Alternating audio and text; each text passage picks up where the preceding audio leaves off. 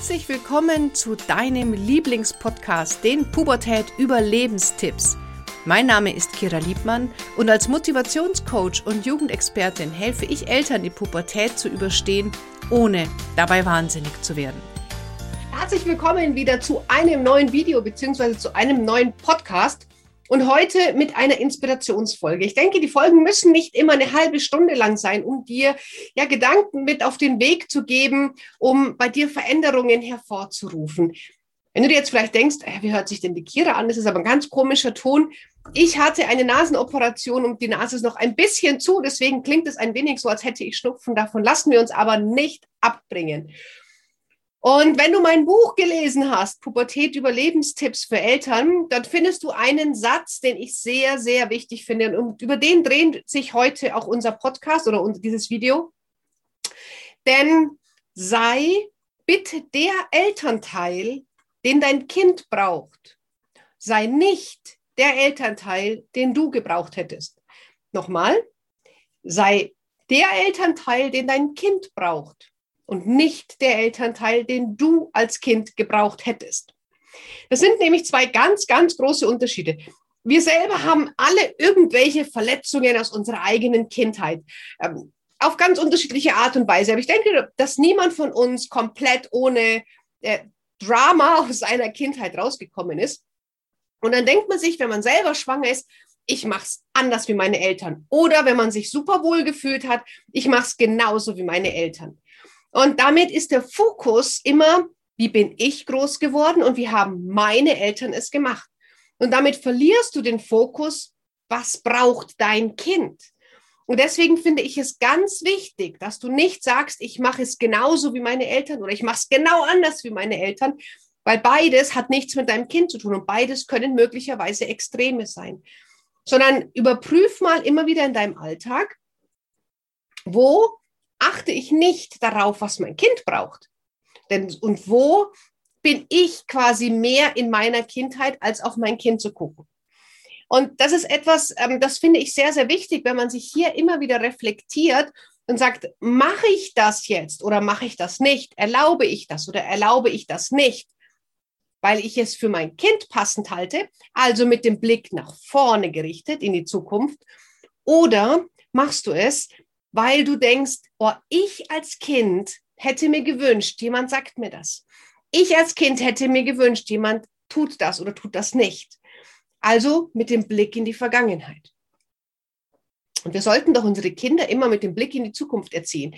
Das heißt, wenn du der Elternteil bist, den dein Kind braucht, dann überlegst du dir vorher, um nicht immer in die Vergangenheit zu gucken, überlegst du dir vorher, wie will ich sein, wenn mein Kind zu Hause auszieht? Äh, Blödsinn. Wie soll mein Kind sein, wenn es zu Hause auszieht? Welche Fähigkeiten möchte ich meinem Kind mitgeben? Welche Potenziale, welche Ressourcen, was soll es können? Und das, das fällt dir oft nicht einfach so ein. Also ich musste mich auch hinsetzen und habe mir mal eine Liste mit 10, 12 Punkten gemacht. Und ich sage, das wäre mir wichtig, dass meine Mädchen können. Also zum Beispiel auf der Liste steht drauf, ich möchte, dass Sie ohne Hilfe eines Mannes einen Schrank oder ein Möbelstück aufbauen können. Also ich möchte, dass Sie mit ähm, Schraubenzieher und Hammer und Nägeln umgehen können. Halte ich einfach für Mädchen wichtig. Ich möchte, dass Sie Tiere respektieren, egal ob wir das Lebewesen mögen oder nicht. Jedes Lebewesen verdient Respekt. Mir ist es wichtig, dass Sie mit Geld umgehen können. Mir ist es wichtig, dass Sie, wenn Sie einen Fehler machen oder wenn Sie lügen, dass Sie dazu stehen also Ehrlichkeit ist mir sehr, sehr wichtig, dass sie lernen. Es ist mir wichtig, dass sie lernen, ähm, selbst Verantwortung zu übernehmen, also nicht in die Opferrolle zu gehen, sondern zu wissen, hey, es geht, ich kann, ich bin der Schöpfer meines eigenen Lebens. Und dass sie wissen, meine Gedanken von heute sind meine Realität von morgen.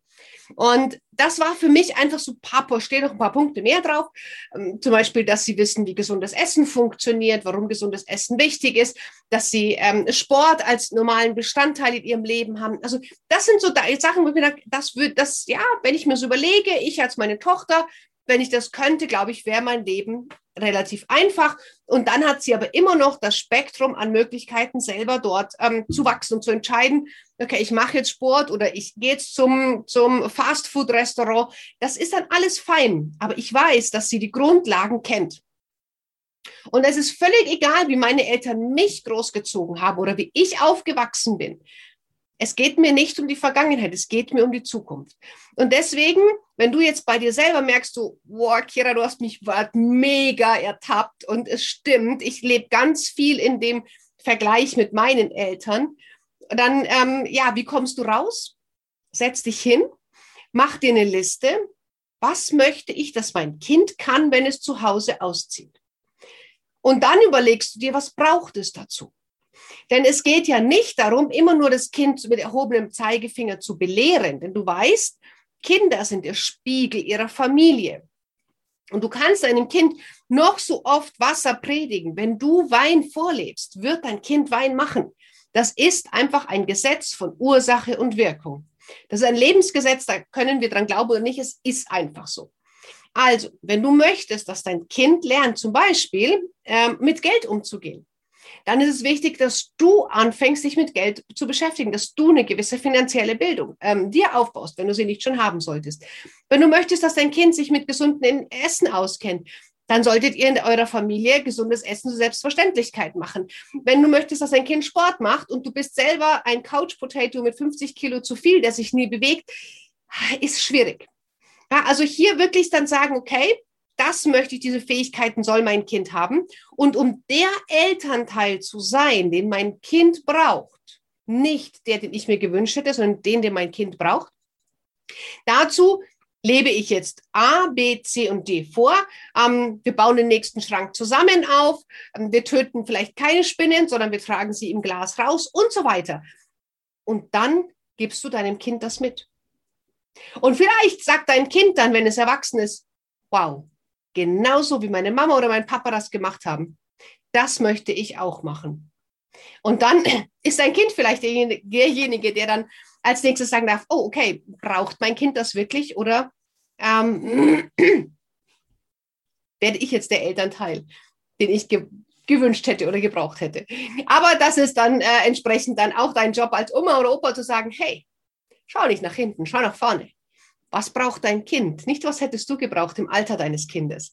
Weil damit projiziert man ja natürlich auch unbewusst die Wünsche und Bedürfnisse, die man selber als Kind hatte, projizierst du dann ja unbewusst auf dein Kind und ähm, tust deinem Kind vielleicht nicht immer unbedingt was Gutes. Okay?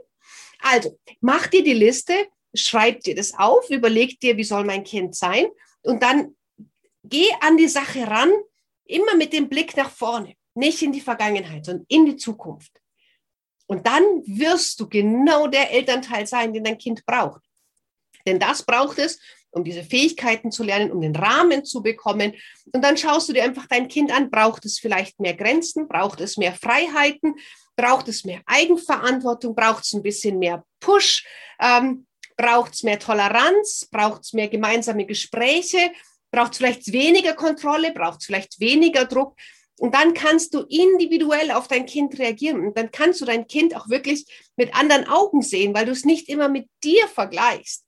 Und da verhinkt der Vergleich einfach, weil dieser, diesen Scheißsatz, den, glaube ich, ganz viele Jugendliche kennen, also zu unserer Jugend, da gab es fein noch keine Handys. Ja, also ja, natürlich, da gab es vieles andere nicht. Okay? Und deswegen schau dir dein Kind an, überleg dir, was braucht mein Kind, welche Fähigkeiten möchte ich, dass es lernt. Und zwar nicht, weil ich sie gebraucht hätte, sondern weil sie für mein Kind gut tun. Also ich habe auch zwei, zwei Mädels und die sind komplett unterschiedlich. Die große ist eine ganz, ganz, ich nenne es mal in Anführungsstrichen, brave, die super schnell funktioniert und wo ich genau weiß, wenn ich bei der mit zu viel Druck arbeite, dann fällt sie in dieses Funktionsmuster. Und ich möchte aber, dass sie sich entfaltet. Also die, sie braucht ganz, ganz viel Freiheit, Gespräche, Austausch, von mir auch mal Ermutigung, die Regeln brechen zu dürfen, dass es okay ist, nicht angepasst zu sein. Und die Kleine, die ist, die ist der volle Rebell, ja, die ist emotional, die, ähm, die lebt Gefühle in der kompletten Bandbreite aus. Die ist absoluter Grenzgänger. Bei der weiß ich, wenn ich Nein sage, dann muss ich hinter dem Nein auch stehen. Weil wenn so ein halbherziges Nein, da, das, das sieht die sofort und dann rennt die durch die Wand. Und so geht es immer nur darum, die Kinder anzugucken und nicht zu überlegen, okay, meine Mama war so streng, jetzt werde ich meinen Kindern alles erlauben, weil es war so schlimm, dass meine Mama so streng war. Dann würdest, ich, würdest du mit einem Kind wie meine zweite Tochter, wow, da hättest du keinen Spaß. Na, weil die würde das gnadenlos ausnutzen und ähm, ihr hättet da wirklich keine gute Zeit. Weil sie Grenzen braucht, sie sehnt sich nach Grenzen.